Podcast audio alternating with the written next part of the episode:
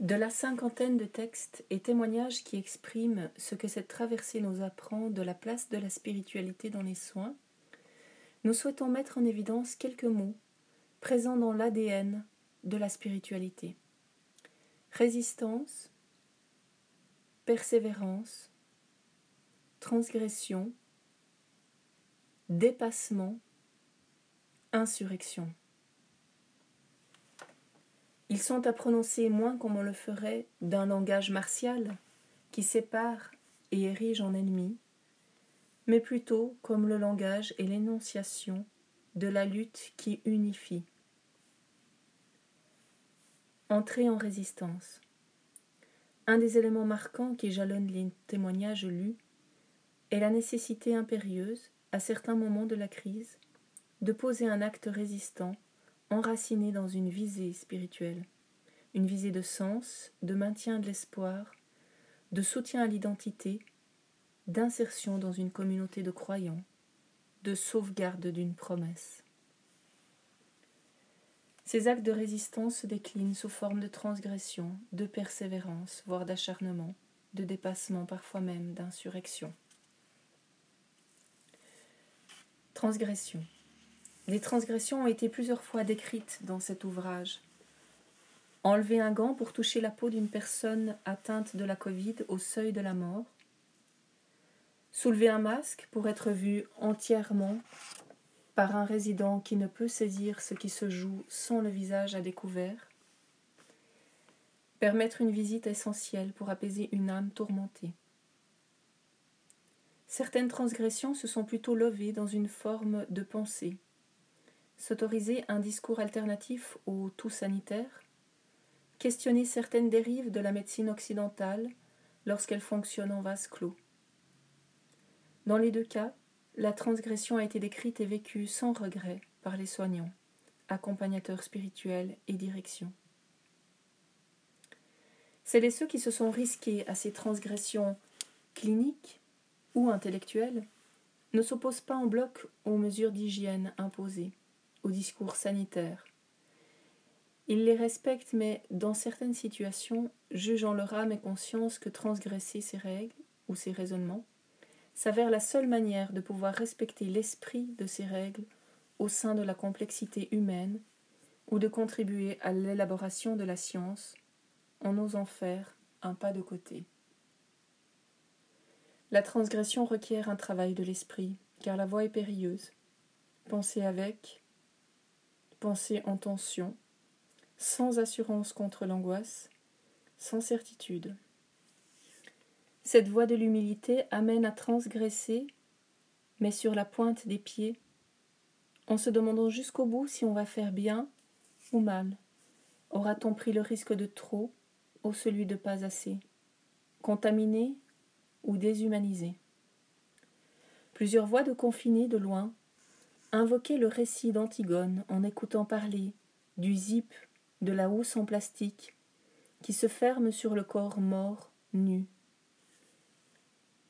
Mais enterrer Polynice à l'air Covid lorsqu'on est une mère soignante avec plusieurs enfants, portant ses parents âgés à bout de bras dans la même maisonnée, demande un discernement capable de s'affranchir d'envolées romantiques, tout en entendant la voix d'Antigone, admirant son verbe et lui donnant raison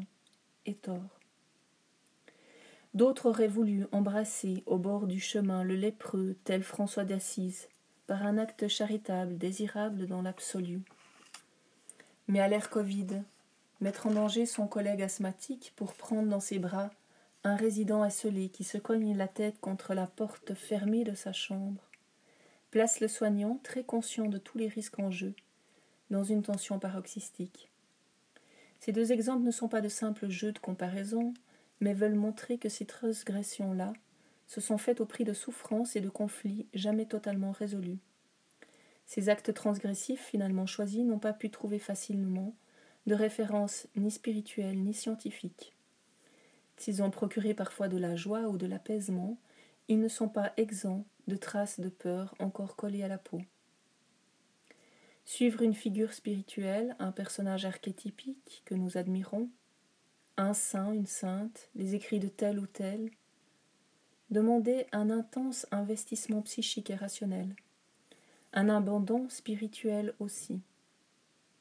Personne n'allait pouvoir faire comme quelqu'un d'autre avant soi. Il fallait du courage et de fortes convictions pour s'engager dans un chemin de discernement lorsque les forces manquaient. Ces chemins résonnent comme une traversée spirituelle, un mouvement pour faire naître plus de vivants, mais au prix d'un accouchement douloureux et épuisant. Cette forme de transgression choisie par les soignants fait d'ailleurs partie de leur travail dans ce qu'il y a de plus noble, pour veiller à ce que les personnes les plus vulnérables, et pas forcément les plus malades, continuent à être pleinement respectées. Lorsque des soignants évoquent la transgression qu'ils ou elles ont finalement choisie pour rester fidèles à leur conception du prendre soin, une facette du spirituel care n'est pas écrite, mais portée très intimement. Persévérance. Nous avons constaté combien il est difficile pour les soignants et toute la population de respecter, sur la longueur, les gestes barrières ainsi que toutes les restrictions imposées depuis mars 2020. Force est de constater, en santé publique, que c'est avec beaucoup de paternalisme que ces règles ont été assénées de semaine en semaine, sans beaucoup se préoccuper de ce qui permettrait de les supporter sur le long terme. La fortification intérieure, la vie spirituelle, est une voie de résistance, au sens de la persévérance pour tenir bon sans se sentir réduit par les contraintes, pour pouvoir conserver un espace de liberté inviolable lorsque de telles restrictions réduisent le champ des possibles.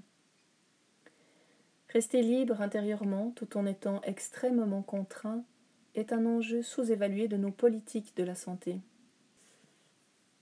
La résistance spirituelle permet de nourrir de valeur nos contraintes, de nourrir de partage nos manques, de nourrir de solidarité nos souffrances, de nourrir de fraternité locale l'éloignement des proches, d'irriguer de sens les directives sèches des gestes barrières. La psychanalyse nous enseigne que le déni et les autres troubles névrotiques n'hésitent pas à prendre la place laissée vide par un fort déserté. Que ce soit dans un petit village de montagne où l'on se demande bien si ce qu'on dit de ce virus n'est pas exagéré, ou que ce soit pour la énième exception à la règle, le déni protège lorsque la fortification intérieure, n'ayant pas été ravitaillée, est prise d'assaut par l'angoisse de ne plus être soi. Nous pouvons aussi parler de persévérance lorsque l'absence soudaine de reconnaissance pourrait faire partir les soignants, aigris, d'un si rapide amour-désamour de la population. Pourtant, la majorité reste au chevet des malades, dans des conditions parfois plus éprouvantes qu'à la première vague. Cette persévérance, qui s'effritera sans doute peu à peu, mais moins rapidement que la raison ne l'aurait programmée, montre-t-elle que le soin, intrinsèquement, est une force spirituelle. Il a parfois été décrit comme tel au fil de cet ouvrage, une force intérieure qui vient de l'art de soigner en lui-même. Le dépassement de soi, une résistance à la normalité. On l'a fait. Qui aurait cru pouvoir tenir et soigner plusieurs mois dans ces unités Covid et partout où le travail demandait de se dépasser? Qui aurait pensé qu'il pourrait supporter une telle tension, une telle peur, sans l'esprit d'équipe, sans le soutien plus large, et d'autres ressources qu'il importe ici de mettre en valeur? Une de ces forces reçues, plus discrètement, est sans doute tirée de la fréquentation au fil des ans des personnes atteintes de, la, de maladies et parfois handicapées à vie. Les soignants ont appris, de l'accompagnement de ces malades, à ouvrir le champ des possibles, à ne pas se fier à ce que l'on croit être, de prime abord, ses propres forces, à avoir confiance en plus que soi. Face à ce qui peut sembler insurmontable, un jour après l'autre, d'autres horizons de force pouvaient s'ouvrir, apportant avec elles la fierté et même la joie de surmonter les épreuves. Cette connaissance implicite, ancrée dans des années de perception de leur travail, a pu leur donner confiance face à l'anormalité de leur travail en temps de crise et les préparer à croire à une ouverture dans ce qui peut sembler une impasse. Apprendre. Nous n'avons pas fait qu'endurer cette période, nous avons aussi appris, énormément appris. Une maturation de la vie spirituelle a pu se vivre dans cette épreuve. Nous avons appris intérieurement. En parlant des leçons apprises, le ton du futur antérieur semble adapté. Nous aurons appris que. L'histoire pandémique n'est pas finie et notre appropriation de cette histoire, la liberté qu'elle suppose pour se faire, ne peut pas faire l'économie des questions spirituelles qu'elle nous pose. Quel sens toute cette traversée prend-elle pour nous? Comment ce sens est-il partagé et mis en perspective autour de nous avec le monde? Avec une transcendance. Sur quelle force et croyances nous appuyons-nous pour avancer? Quels sont nos espoirs pour nous? Nos espoirs pour autrui? Nos espoirs pour la collectivité, le monde Le prendre soin quelle promesse s'ouvre à nous en termes de nouveaux horizons de salut Que pourrons-nous sauver de la pandémie? L'accompagnement spirituel de ces questions est aujourd'hui négligé dans les milieux de soins. Ce n'est pourtant pas par désintérêt, car de plus en plus de personnes aujourd'hui, parmi les professionnels de la santé et les directions d'institutions de soins, se disent convaincus de l'importance de cet accompagnement non seulement pour la patientèle, mais aussi pour le personnel et même pour la conduite des institutions de soins. Seulement, cette préoccupation et cette visée sont classées dans important mais non urgent, inagendé, non soumis à évaluation. Comme le titre de la poétesse Laurence Vielle, qui nous a fait l'honneur d'ouvrir et de conclure cet ouvrage, l'urgence poétique est là l'urgence spirituelle dont le monde du soin se révèle. Conscience et dépassement.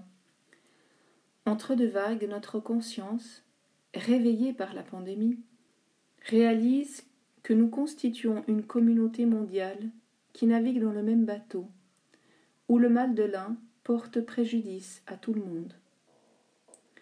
Un constat du pape François partagé non seulement par les grandes religions du monde, mais aussi par les mouvements humanistes, quelles que soient leurs racines philosophiques ou spirituelles. Le bien des uns portera du fruit pour les autres, la santé des uns améliorera la santé des autres. La globalisation pandémique du danger exige des mesures à l'échelle mondiale et une solidarité mondiale. Nourris de cette conscience d'une communauté mondiale, notre destinée nous paraît bien plus liée qu'auparavant à l'humanité tout entière. Bien des traditions spirituelles vont plus loin et parlent de véritable fraternité, suscitant un lien spirituel entre les êtres, non sans évoquer, dans l'imaginaire collectif, un lien du sang. Lorsque les images des journaux télévisés montrent des citoyens américains ou indiens ex-malades de la Covid, donner leur sérum pour en sauver d'autres dans le monde qui se le verront réinjecter Lorsque les recherches sur le vaccin et le vaccin lui-même seront pour tous, notre imaginaire perçoit intimement nos liens du sang et nos espoirs partagés mêlés à ces liens du sang. Les différences en risques et en moyens thérapeutiques et économiques montrent non seulement les injustices au sein d'un même pays et entre les pays et les continents de ce monde, mais aussi la soif humaine d'une solidarité vraiment globale. L'observation épidémiologique nous ouvre à un point de vue en vol d'oiseau sur notre planète qui englobe tant de souffrances. Elle nous ouvre à une perspective d'humilité. Nous sommes encore démunis face à cette pandémie et nous le serons encore face à d'autres qui suivront. Insurrection. Citation de Francine Cario. Entrer en insurrection, en transgression, c'est obéir au souffle. Il réveille d'une mauvaise somnolence qui fait subir la vie, et avec elle les règles. Il ne s'agit pas seulement d'accueillir ce qui est, mais d'opérer des fractures dans les déterminismes de tous ordres. Que faisons-nous lorsque nous valorisons ces résistances dans la tourmente? Avons-nous un projet politique? Certainement, en filigrane. Un projet de mise au jour de l'essence du soin, de son cœur spirituel et du rôle de la démocratie pour le protéger, du rôle de la formation et de la recherche pour le promouvoir, du rôle des citoyens pour le soutenir, du rôle du personnel soignant qui endosse implicitement un rôle de veille, d'inspiration et de lanceur d'alerte pour tous les vivants. Veilleur de la justice, veilleur du soin, veilleur de l'ouverture au possible, veilleur de la démocratie. Il ne peut donc être possible de vivre à nouveau comme avant. Il semble inéluctable que nous ayons été changés, transformés par ce qui se présentait sous nos yeux, mais que nous ne percevions pas ainsi auparavant. La pandémie a révélé le meilleur et le pire d'un monde en train de passer, à la fois le care et son organisation, mais aussi les différentes facettes du spiritual care. Il sera nécessaire de faire avec ce qui nous a été révélé. Une véritable insurrection nous attend. Osons-la ensemble.